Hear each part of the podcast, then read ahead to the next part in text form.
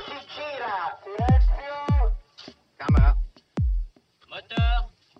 Motore. Partito. Check.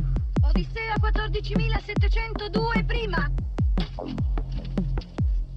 Avanti. Azione.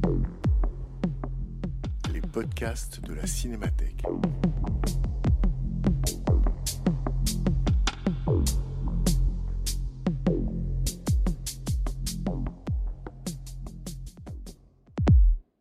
Depuis 2016, la Cinémathèque française invite une personnalité à programmer quelques séances pour parler des films de sa vie. À chaque séance, projection d'un film suivie d'une prise de parole et d'un dialogue avec les spectateurs. En avril 2018, c'est le dessinateur et auteur de bande dessinée Blutch qui se prêtait à cet exercice en programmant Un homme de trop de Costa Gavras. Rencontre avec Blutch, animé par Bernard Benoliel.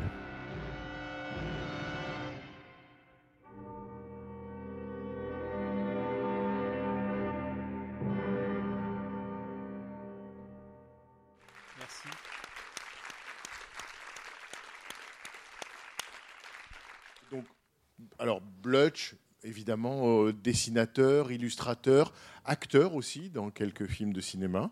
Et puis, euh, peut-être certains- Acteur d'occasion. Acteur d'occasion, acteur éclairé. Euh, on l'a vu ici même récemment à la Cinémathèque, puisqu'au moment de l'exposition Goscinny, avec ses complices Bruno Podalides et Stéphanie Cléo, il a donné dans cette même salle un spectacle qui s'appelait Moi j'aime pas Lucky Luke. Voilà, oui. Je vais lui laisser présenter euh, le film qui, de ce soir, euh, donc Un homme de trop. Je vous rappelle simplement la règle du jeu de ces séances. Une présentation avant la projection, l'expérience en commun du film, et après euh, une discussion qui commence par bah, les raisons pour lesquelles, une fois qu'on a vu le film ensemble, en plus on peut parler de la fin, et quand on voit la fin de celui-là, ça vaut le coup d'en parler. Donc on peut parler de la fin, on peut parler du film, et il nous dira pourquoi vraiment il tient à ce film et pourquoi il l'a programmé. Et puis après, un échange avec vous, vos interprétations et vos questions. Voilà.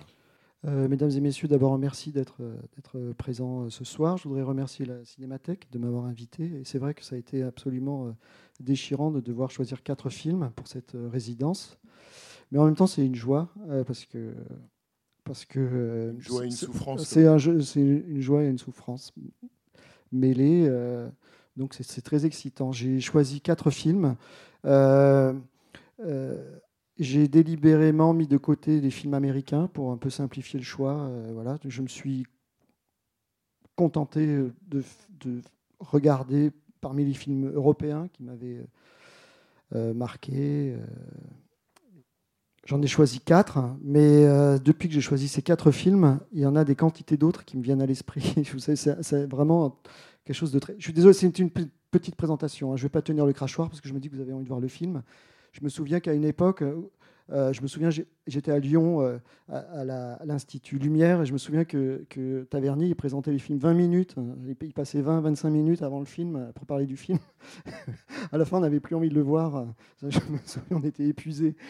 comme, après, un- comme après un cours euh, à l'école. C'est- Le côté prof, là, j'étais, où je commençais vraiment, j'avais envie de partir. Donc je ne vais pas tenir le crachoir. C'est juste. donc ce soir, on commence, on ouvre le bal avec, euh, avec un film de Costa Gavras euh, méconnu, euh, parce qu'il est coincé entre deux monstres qui sont compartiment tueur et Z. Et, et c'est un film que je connaissais pas jusqu'à jusqu'à il y a peu, en fait. C'est un film que j'ai découvert récemment, donc c'est pas vraiment un film de chevet. C'est un film qui m'a... Je l'ai vu il y a il y a peu de temps et j'ai été complètement euh, collé à mon siège, si vous voulez, euh, pour plein de raisons que je ne dirai pas maintenant, mais euh, voilà, j'ai été électrifié par, ce, par- par cette histoire et, et par tous ces gens là qui circulent dans, dans, dans l'image. Voilà. Je voudrais remercier encore Tu remercies qui? Bah, les gens d'être là. Ah oui. voilà. Bah, Merci. Et, et toi aussi, Bernard, évidemment, pour cette invitation. Voilà. Alors, bonne projection. Merci d'être là et merci de rester après le film. bonne projection. Alors, je garde le micro et je fais des commentaires pendant la. la- la-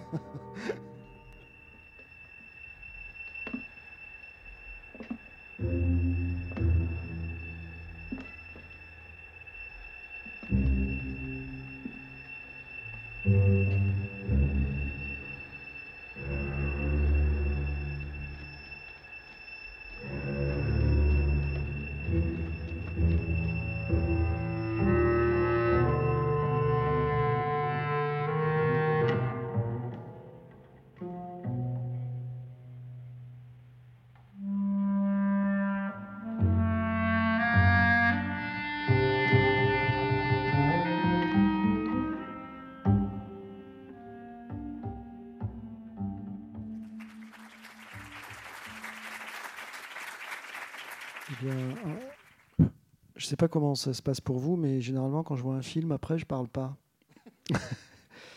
je sors du cinéma et puis je dis pas grand-chose. Euh, j'ai- pas un avis euh, tranché euh, sur le coup tout de suite. Je garde le silence parce que c'est une manière de digérer le film et puis de se laisser envahir et, qui continue un petit peu, surtout les films qui nous plaisent, ils continuent à vivre un peu ou à se dérouler après la séance, surtout quand on parle pas trop, quoi, si vous voulez. Euh, euh, mais là, je suis bien attrapé parce que je suis obligé de parler. Alors, ce film, moi, je l'ai découvert récemment et j'ignorais son existence. Euh, et pourtant, je connais bien la carrière des, différents acteurs qu'on voit dans le film. Je, pensais connaître la, carrière de, ré- de ré- de réalisateur et pourtant, ce film-là, il est passé entre les mailles du filet. Je ne savais pas qu'il existait. Et je l'ai regardé sans savoir ce que j'allais voir, en fait. Et j'ai été euh, surpris, saisi, séduit, ému, euh, euh, attendri. et surtout, il y a une chose, un passage qui m'a qui m'a qui m'a vraiment euh, marqué. J'y pense souvent depuis d'ailleurs. C'est la course de Crémer, en fait, si vous voulez. C'est cette course euh, à travers la, la- montagne. Et euh, et euh, je trouve que j'aime beaucoup les acteurs. euh, c'est un peu idiot à dire, mais parce que je les trouve courageux physiquement. Euh, je trouve que c'est des gens courageux. Euh, ils sont courageux parce qu'ils sont capables de se, euh, de se laisser, euh, de, s'accrocher comme ça aux piles d'un pont, d'un viaduc. euh, et voilà, je, trouve ça absolument héroïque. Mais ils sont aussi capables de jouer euh, quelqu'un qui se meurt d'un cancer, si vous voulez, alors qu'ils n'ont pas de cancer et que tout le monde a peur d'avoir le cancer. Ils sont capables de jouer ça, si vous voulez. Ils sont capables d'interpréter et de, et de vivre ça, si vous voulez. Euh, donc je trouve que des gens, je trouve sou- souvent c'est des gens courageux, si vous voulez. Le film est les premiers films de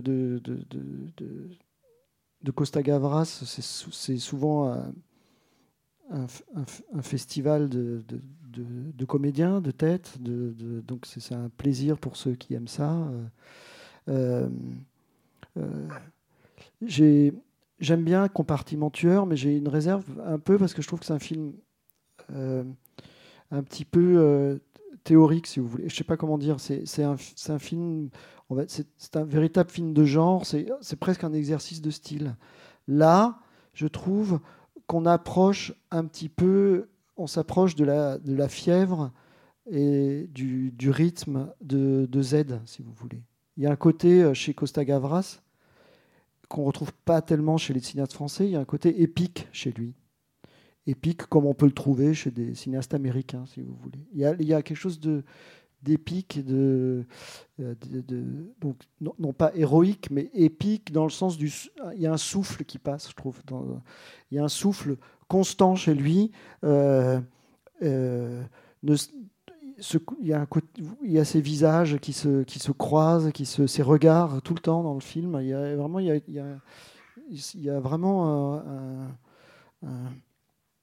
si vous voyez, c'est tout le temps ces têtes là qui passent les unes à côté d'une. Ils sont au moins sont trois, quatre chaque fois dans le cadre. Il y a, il y a vraiment une, il y a une, c'est extrêmement vivant, mobile. euh, et, à chaque fois risqué, si vous voulez. C'est pas un film tranquille, si vous voulez. Je pense que ça n'a pas dû être un film tranquille à faire non plus. Euh, je connais pas l'histoire de ce film. Euh, quand Bernard m'a invité, il m'a dit euh, que je devais choisir des films de chevet. Alors je suis dit, c'est pas un de mes films de chevet, c'est un film euh, vraiment que je connaissais pas jusqu'à récemment. Et par exemple, pour préparer ce soir, je me suis dit, tiens, je vais un peu me renseigner sur ce film. Et j'ai ouvert mon dictionnaire du cinéma de Jacques Lourcel, mais qui n'est pas vraiment un dictionnaire. Mais évidemment, il n'y a pas de notice sur ce film-là. J'ai connu quelques comédiens qui sont dans le film, mais personne m'en a jamais parlé, en fait. Donc-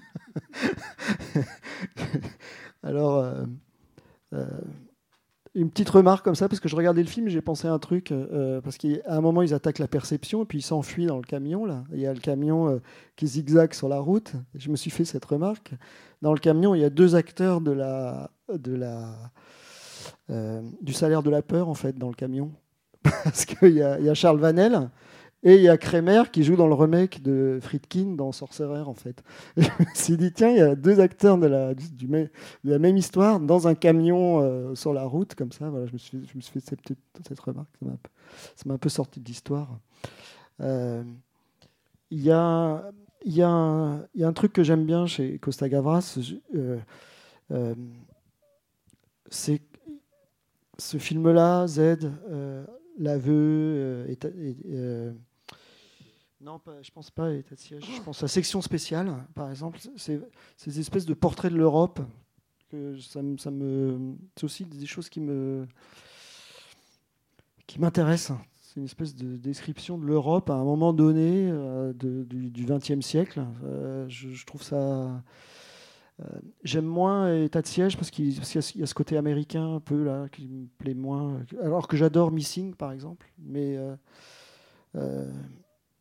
mais parce que Missing est, véritablement un, film américain, alors qu'État de siège est un faux film euh, américain. Je, suis moins sensible, mais ces films là qui donnent une espèce de, peinture de, l'Europe à un moment très court, en fait. Euh, le film a été réalisé en 66, 67. Euh, on est 23, 24 ans après les faits décrits. Donc c'est marrant parce que c'est comme si c'était un film. C'est la, même distance qui nous sépare aujourd'hui de 1994 ou 95. Donc c'est pas très éloigné. La plupart des comédiens ont dû vivre cette période. C'est- toujours ça, me, voilà, c'est des choses auxquelles je pense quand je regarde un film.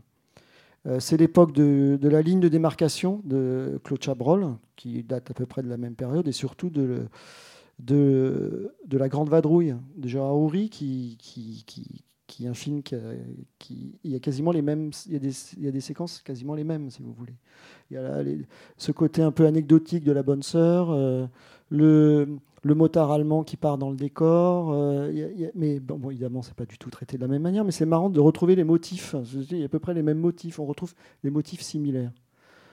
Bon, là, c'est autre chose, hein, parce que c'est pas du, c'est pas du, c'est pas du yaourt là. C'est pas, c'est du chili con carne très très épicé. Je, je- La première fois que j'ai vu ce film, alors je sais pas pour vous, mais c'est la, la mort de Pierre Clémenti aussi qui m'a fait un effet euh, terrible.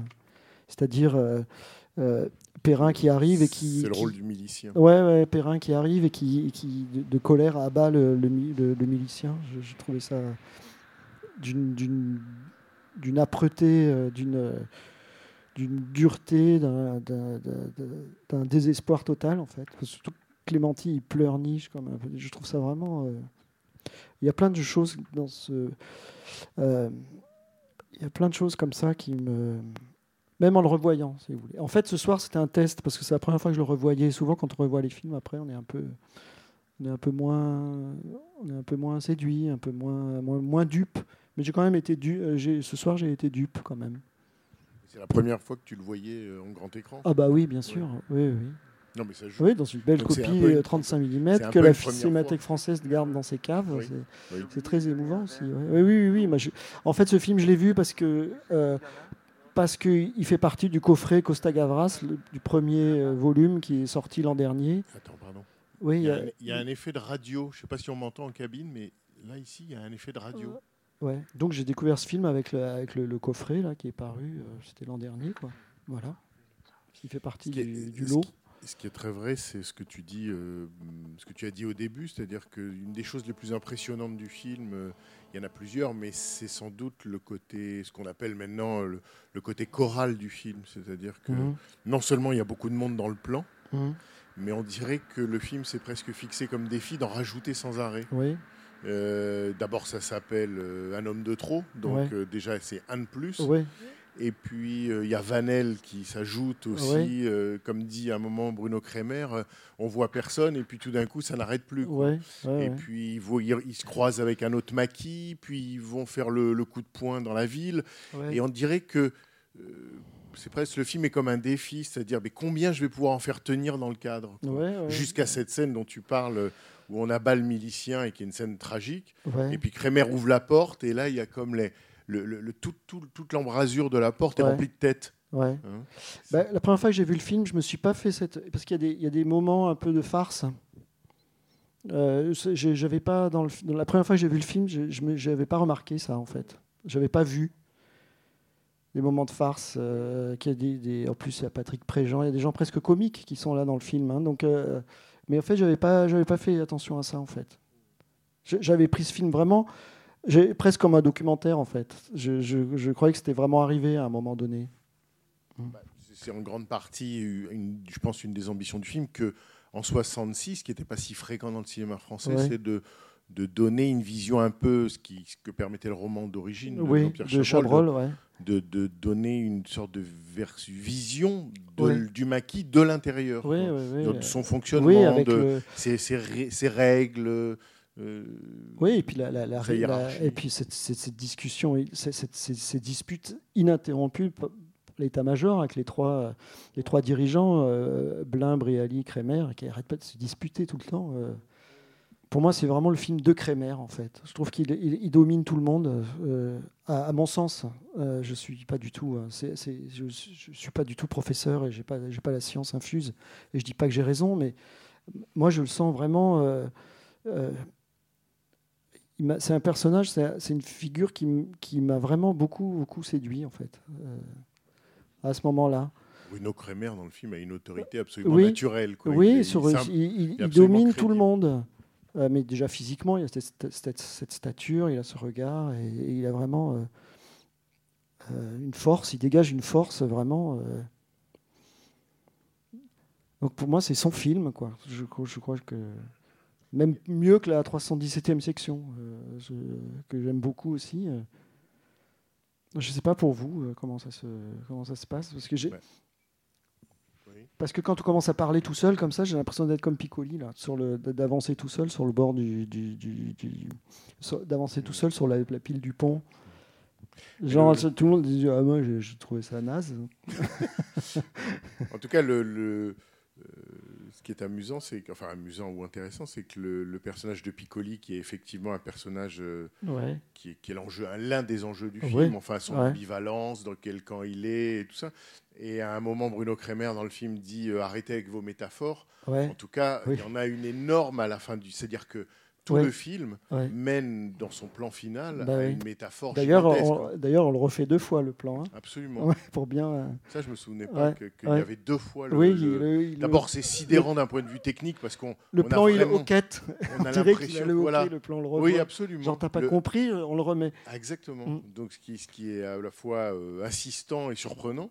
Ouais, Et puis, quand tu vois le plan qui est donc, c'est une sorte de zoom immense comme ça, ouais, on n'a pas l'impression. Enfin, on se demande où est le trucage ouais. parce qu'on a vraiment l'impression que c'est Piccoli qui est, qui est, qui est accroché au-dessus du vide. Donc là, c'est même plus du courage là que c'est. ouais, Bon, ouais, ouais.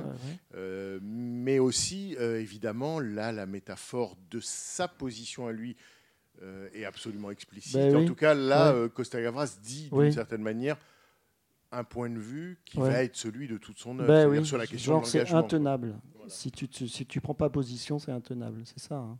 Effectivement, le film dit que le en, si- en situation, puisque le, le mot de situation est employé, Ouais, le non-engagement est littéralement ouais, intenable. ouais, ouais, ouais, ouais. Je- je- Est-ce que je peux poser une question? Bien sûr. Je voulais savoir comment euh, fonctionnait l'aller-retour entre les films et puis les, les dessins, euh, qui, euh, le cinéma qui infuse aussi dans, vos dessins et tout ça. Euh, à vrai dire, euh, c'est assez, c'est, une question qui a l'air simple comme ça, mais c'est assez compliqué euh, parce que euh, le, dessin, c'est un langage à part, hein, si vous voulez. Le cinéma l'influence certainement, mais pas plus que la musique ou, la peinture ou, d'autres formes de d'expression humaine. Euh, je, je pense qu'il est tout à fait faux de dire que de rapprocher la bande dessinée euh, du cinéma. Je trouve que c'est deux façons de faire très différentes pour plein de raisons. Et euh,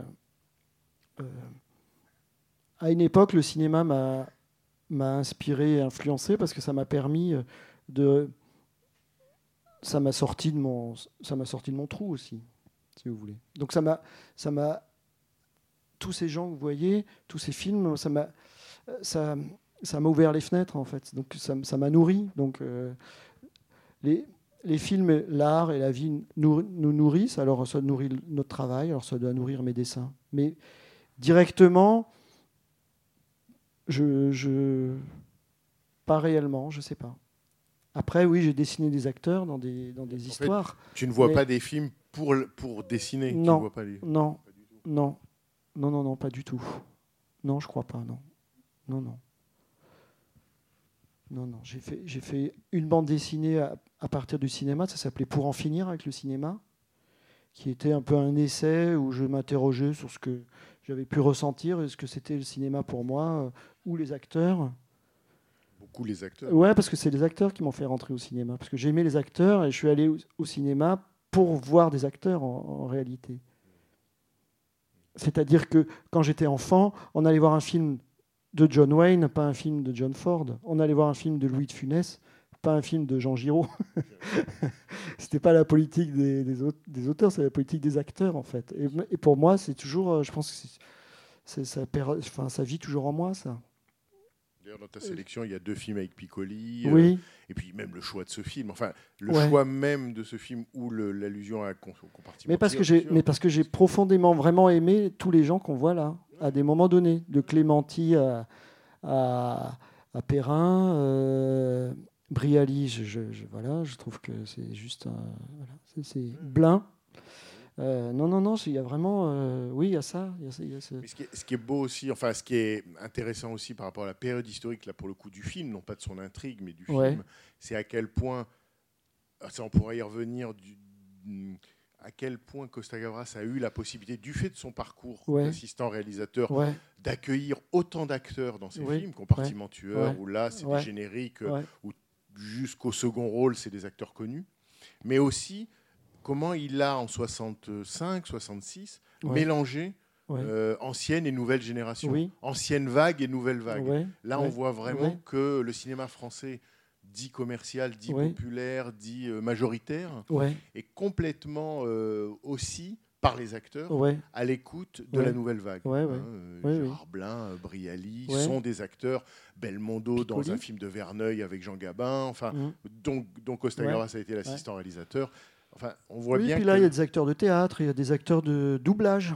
Absolument. Euh, Il y a, il y a des- il y a tout, euh, tout ce qui peut faire un comédien là. Il sur c'est- l'écran. ouais. C'est ça qui est beau sur le mélange dans le film, Ouais. parce que le, le film travaille vraiment, Ouais.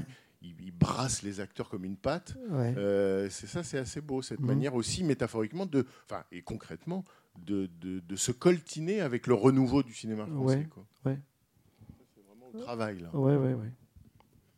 Puisque Costa a donc été, euh, a, a été assistant réalisateur de de 59 jusqu'à 1965, date de son premier Ouais. film. ouais. Et en tant qu'assistant réalisateur, il fonctionnait beaucoup en duo avec euh, Claude Pinoteau. Mhm. Et ils étaient très recherchés comme Ouais, assistants réalisateurs.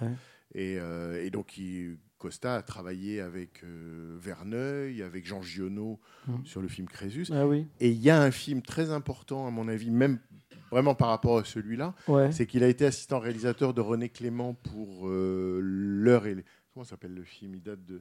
so- Le jour et Jour et l'heure. ouais. Le jour et l'heure avec Ouais. Simone Signoret. C'est là qu'il rencontre. Simone Signoret et par là qu'il rencontre Montand. C'est-à-dire voilà, qui, qui- que toute une famille de, de cinéma se, va nourrir son- ses, ses films. Mais le jour et l'heure qui se passe pendant le- le- la guerre et l'occupation est absolument, à mon avis, essentiel dans, dans la maturation de ce film-là. Ouais, ouais. C'est un film de Costa Gavras sans Yves Montand. Oui, c'est ça. On pourrait le- C'est ça. Et voilà, et sur le jour Et- l'heure, donc il est assistant réalisateur, mais c'est sans Yves Montand. Ouais. Mais il n'est pas loin. le euh, bah, Montand, à peu près à la même époque, il fait un film euh, Costa Gavrasien. Il, il- le film écrit par Semprin et réalisé par euh, René, que j'adore, qui s'appelle La guerre est finie, qui date à peu près de la même période. Et, ouais, ouais, et qui est et qui est déjà qui a déjà une odeur, il y a déjà une- un, un parfum de, de Costa Gavras dans ce C'est le film-là. scénario de Sam Proulx. Bah oui, ouais. Et euh, euh, vous avez des questions pour, Je- J'avais une remarque sur, Oui. la- sur le plan final. J'ai pas vu tout à fait la même métaphore que vous. Enfin, je, voulais juste vous partager la réflexion. Euh, on peut voir le pont comme le pont entre la, France et l'Allemagne.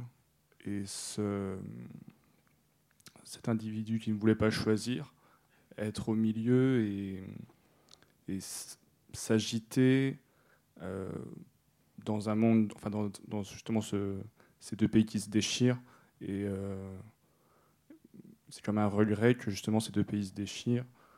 Et, et lui, il trouve pas sa place dans ce monde où justement, je trouve que ça fait écho à ce qu'il dit au moment où il est près de la rivière, où il dit qu'il avait connu des Italiens, des, Allemands, et tout se passait bien. Et maintenant, tout ne se passe plus bien, et il est lui toujours entre ces deux pays. Euh, et il, est plus, il est seul maintenant, et c'est un grand danger, alors que normalement, ça devrait pas l'être. Je pense qu'on peut le voir comme ça aussi. Ouais, bah, sauf le truc, euh, c'est qu'il ne peut pas s'en tirer, il peut pas s'en sortir, il est dans une situation inextricable. Mais c'est-à-dire que Et d'ailleurs, c'est pas mal dans le film. C'est-à-dire qu'il y a des moments où tu te mets dans des situations inextricables. Mais il y a un moment où tu peux encore t'en tirer. C'est-à-dire que le moment que choisit Kremer pour se dé- pour, pour s'enfuir, parce qu'il se fait attraper par les Allemands, il y a un moment où tu peux encore t'en tirer. Il y a un moment où tu peux il y a ce moment que tu choisis, cette espèce de petite euh, hein, l'interstice que tu prends et que tu je, euh, il y a un côté cadenassé là, et puis le moment où il moment- cet échappement, alors que euh, au final, euh, le type, il a pas, il a plus de, là, il n'y a, pas d'échappatoire en fait. Oui, parce Donc- que Bruno Kremer, lui, à la fin, d'une certaine manière, il s'en sort. Enfin, ils, Oui. sont, dé- ils sont décimés, Oui. mais euh, le, le- ce qu'il en reste va se, Ouais. va se reformer ailleurs. Ouais, quoi. ouais, ouais. Alors que, que Piccoli, euh, euh, il est dans une situation, comme tu dis, inextricable. Il s'est, il s'est acculé lui-même, c'est-à-dire que son absence de... de- La, co- la complication, je trouve, moi, dans le film, c'est que Piccoli est très séduisant Mhm. et que ça trouble un peu le message. Ouais. C'est-à-dire que... Mais pour Ouais, mais en Costa même temps, il Gavras- a, il a, il a un côté veule quand même. hein. Il a cette espèce de, il est pas, il, il- je sais pas, il a. Mm. Mais il ne tient pas compte du monde dans lequel il est. C'est-à-dire que, enfin, en tout cas, du point de vue du Ouais, film. mais au cinéma. Oui, bien sûr, bien sûr que le monde, ce, ce monde-là est absurde. Mais la situation historique est celle-là. Et euh, Costa Gavras, dans un entretien, a dit Pour moi, c'est un paumé.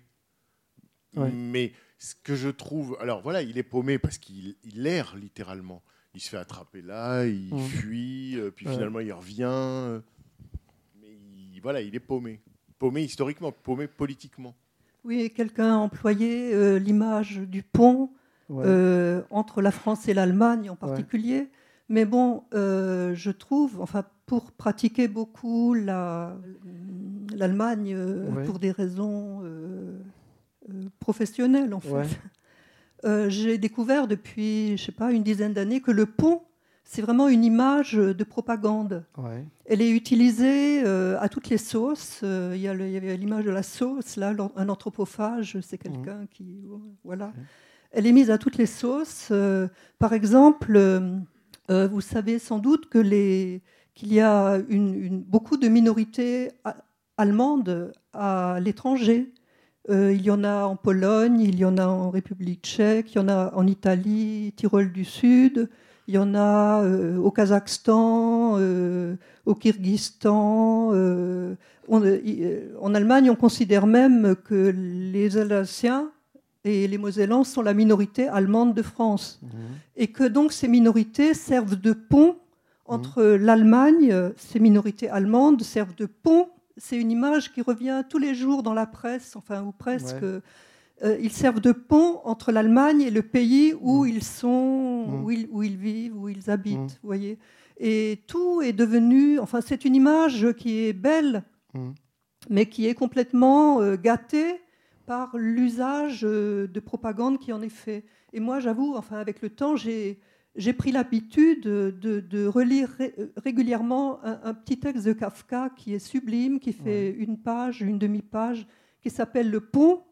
Euh, c'est un pont euh, au-dessus d'un torrent de montagne où il passe très peu de gens et il attend. Enfin, il est, il est, le pont, c'est un, un- un homme cou- euh, couché, enfin, couché au-dessus du torrent avec les dents ou les mains prises dans la terre, dans, le rocher et la terre euh, d'un côté et les pieds de l'autre côté. Donc il est voilà et il attend que quelqu'un vienne et personne ne vient. Et un jour, il entend un pas, des pas, et quelqu'un saute sur lui et plante un piolet dans son dos. Ouais. Et il se demande qui c'est d'abord ce- ce- ce- cet homme. Est-ce que c'est un aventurier? Enfin, il y a toute une série de, de possibilités. Et puis donc, quand, quand le, le- le piolet euh, pénètre dans son dos, eh ben, il se retourne. Ouais. Le pont se retourne. Ouais, Voilà. ouais. Enfin, moi, je, je trouve ça sublime comme euh, extraordinaire et ça me, ça me fait du bien de, de- de- de lire ça après, euh, après avoir subi euh, la propagande. Enfin, c'est une image. euh, vous verrez, enfin, si. euh, Ouais, on dirait un dessin de Voilà. Roland Topor. On dirait que vous décrivez un dessin de Roland oui, Topor. ah oui. Ouais, ça me fait penser à ça. oui. Euh, euh, je, je, je vais prolonger un peu votre parce que moi je suis alsacien en fait. Euh, et vraiment complètement. C'est-à-dire que mes, arrière-grands-parents faisaient partie de la- la- de l'armée allemande pendant la guerre de 14. Et donc, en fait, moi, j'ai été, ma famille, euh, quand je regarde les photos, on n'a pas le bon uniforme, si vous voulez. Donc, euh, je, comprends ce que vous voulez dire. Mais je viens d'un pays où on est, où on s'est retrouvé. D'ailleurs, les gens de mon père et tout ça, ils se sentent ni français ni allemands, si vous voulez. Ils se sentent purement alsaciens, mais donc ils sont un peu à l'image de, ce type qui, est, qui se retrouve euh, euh, un, un pied sur une rive et, et les, et les mains sur l'autre, si vous voulez. Une espèce d'inconfort, mais en même temps, je trouve que c'est une richesse, si vous voulez. Ouais. Donc c'est une histoire qui me, qui me, qui me, qui moi me. Ce, qui, ce qui te touche aussi, c'est la question de savoir où ce personnage habite, parce que lui se pose vraiment la question de savoir où habiter. Quoi. Ouais. Il se pose vraiment. Enfin, quand euh, Costa dit c'est un paumé, c'est-à-dire qu'il est paumé au sens géographique du Oui, terme. oui, oui, c'est pas un pauvre. C'est pas un paumé, ouais, pas oui, un pauvre pas type. oui, oui. C'est que c'est quelqu'un qui, qui ne sait pas littéralement où habiter. Le maquis lui donne une maison provisoire, mais, mais, Mais il pas a même un pas de. lieu. On entend à peine son nom. Oui, il n'y a pas de nom. C'est le type. Il n'y a pas de nom. Donc il a, il a même pas d'identité. Oui, bonsoir. Par rapport à ce type-là, je voulais faire partager mon émotion. Euh, ce paumé, comme vous dites, moi je l'ai trouvé extrêmement courageux. Je trouve que, je- enfin, je l'ai trouvé héroïque. Euh, il est allé au fond de ses idées jusqu'au bout. Ouais. Il trouve que la guerre est absurde. Ouais. Il explique pourquoi, comment.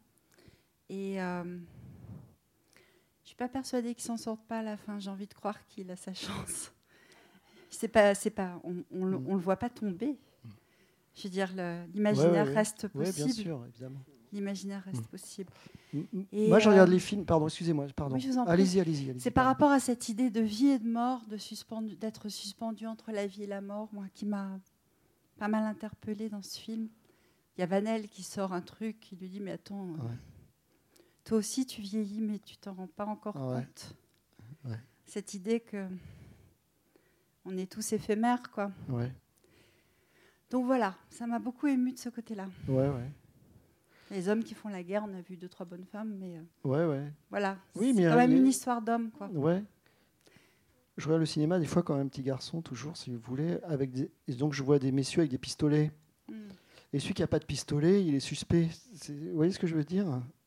C'est-à-dire qu'il n'est pas héroïque comme les autres, et il met pas ses, ses pas euh, dans, le- dans ceux des autres. Et donc, euh, tout à l'heure, je disais maladroitement qu'il était veule, mais parce que parce qu'il n'a pas de pistolet en fait. Ça, ça- tient peut-être juste à ça.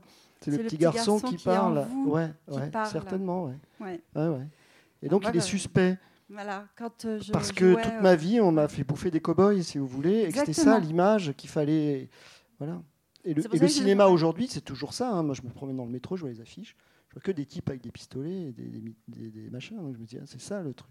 Bah ouais, quand j'étais enfant, euh, moi, l'enfant intérieur, je jouais à l'indienne. Ouais. Voilà. Ouais, ouais, ouais, bien clairement, j'avais Ouais, ouais, choisi ouais. déjà mon, Ouais. mon Ouais, ouais. camp, c'était celui Ouais. de pas porter les armes. Ouais. C'est pour ça que je le trouve très bien, ce monsieur. Ouais, ouais, ouais. voilà, je voulais le dire. Oui, oui, oui, oui, oui, oui. oui. Oui, bon, bonsoir. Bonsoir. Euh, je suis très intéressé par les motivations que vous exprimez sur le choix du film. Ouais. Bon, je vous avoue que moi, je ne l'aurais pas choisi, Ouais. très clairement. Ah bah, très bien. Et, mais euh, ce qui transparaît, euh, malgré tout, c'est qu'il y a énormément de choses qu'on peut euh, apprécier dans le film, et vous les mettez bien en valeur. La- euh, je voudrais vous interroger sur le, le doute que j'ai qu'il y ait vraiment une, une idée très précise de ce que voulait être le film. Ouais. Parce qu'on n'est pas dans un documentaire sur la résistance, on n'est pas du tout dans l'armée des ombres, Non. on n'est pas du tout dans la Grande Vadrouille que vous avez citée. Ouais, non, Mais bien sûr. malgré tout, on retrouve euh, un peu de ça et on a l'impression que le, le- le Costa Gavras, qu'on respecte beaucoup à la Cinémathèque française évidemment, euh, n'a pas su choisir, n'a pas, su- n'a pas voulu faire le choix d'un, d'un thème pour son film, d'une, d'une grande idée. Et euh, ça transparaît aussi autour des discussions sur les personnages. Mhm. Parce que finalement, on ne sait pas qui est le héros du film. Est-ce que c'est Piccoli Est-ce que c'est Crémer Ouais. Parce que euh, on dit Piccoli est à cheval entre deux pays, à cheval sur un pont, on ne sait pas Mhm. de quel côté il est. Mais Crémer, c'est un peu la même chose.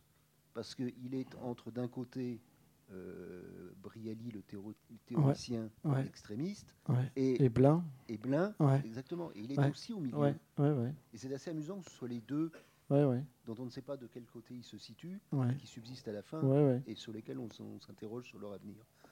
Et donc il y a un peu ça aussi dans la construction du film, qui n'est pas un film comique, qui n'est pas un film euh, comme d'autres en ont fait à la même époque. Euh, Non, il y a- oui, il y a des moments, il y a des moments un peu verts. Quand on voit le, au début le- le- la séquence avec l'autobus, avec le chauffeur Mario David là, qui fait des blagues, euh, voilà, il est presque entre, entre Chabrol et Molinaro là, il y a un des côtés un peu comme ça là. mais, non, mais Kremer, il a un côté adulte, si vous voulez. Comme- C'est comme si les autres c'était des enfants, des, enfants euh, mal élevés. C'est un peu l'adulte, c'est un peu celui qui est le plus posé. C'est-à-dire qu'il arrive, il est tout le temps en train d'arbitrer entre les uns et les autres. Euh, euh, et sinon, vous avez raison, c'est un excellent film d'acteur aussi. Parce que Ouais. Ils ont tous, un- ils ont tous leur. euh, ils ont tous leur part. Euh, Il n'y a, il y a peut-être pas une figure qui se détache vraiment. Je trouve ça intéressant. Euh, euh, C'est un peu comme un cinéma qui se cherche. les figures tournent, ouais.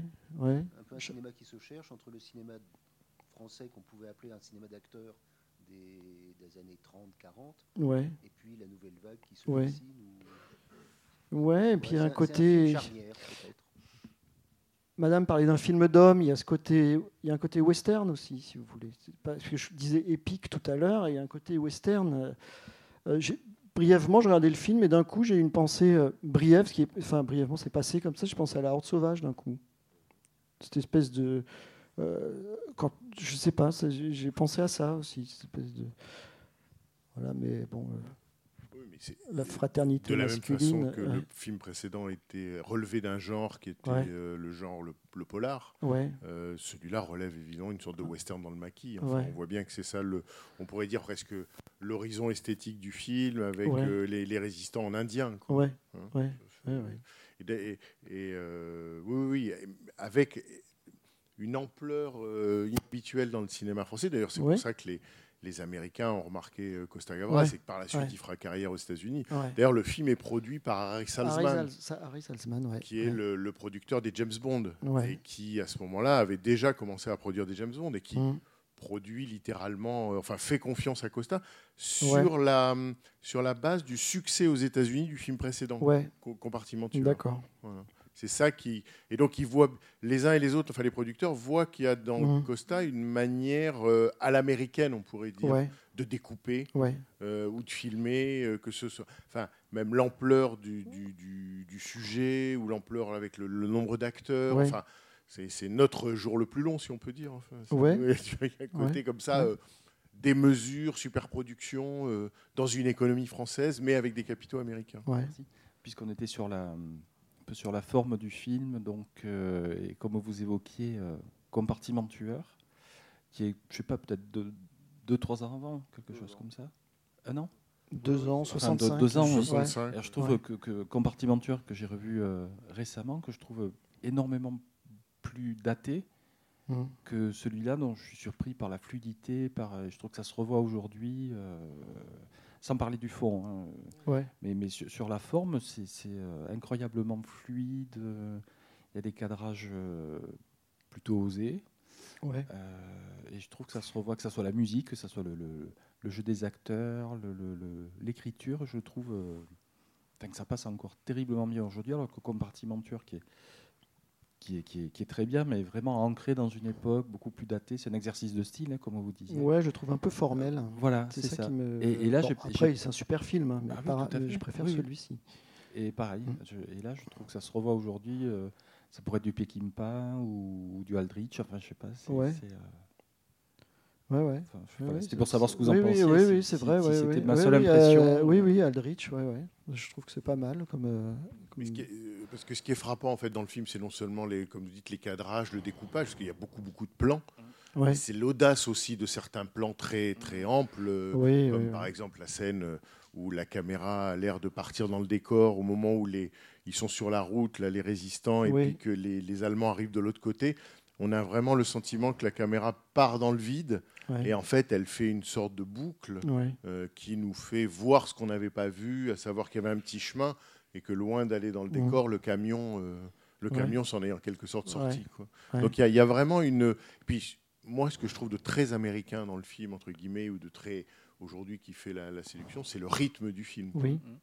Sur le montage. euh, Mais ça, on euh, retrouve dans Z et dans absolument. les films d'après. Absolument. Donc, euh, Mais c'est voilà, Costa disait ça que, que- il disait à son monteur au moment de compartiment tueur que le monteur voulait créer des respirations Ouais, ouais. tu vois, dans le montage. Ouais. Et Costa lui dit euh, le spectateur est venu voir un polar, il respirera quand il sera sorti. Donc euh, l'idée qu'il faut que ce soit euh, Ah, mais là aussi, hein, Voilà. c'est- assez. C'est dense, c'est épais. on est près des corps en plus, quand même, hein, pas mal. hein, euh, les personnages, ils bougent, ils occupent l'espace. On est près d'eux, quoi. hein, on, est, on est vraiment. euh, on est mêlé à la, à la- On a un petit euh, supplément, non? Oh ouais, ça serait bien, ouais, maintenant. Eh ben on va, euh, voilà, c'est un bonus euh, qui qui dure cinq minutes et qui est un, un- un document noir et blanc de la télévision française de l'époque et qui est un reportage sur, Sur le, le tournage, tournage. de, de, Ouais. de ce film-là et où on voit Costa qui, qui cavale comme un lapin. Ouais. Et donc ça dure six minutes et on voulait pour conclure vous le, montrer. C'était les podcasts de la Cinémathèque française.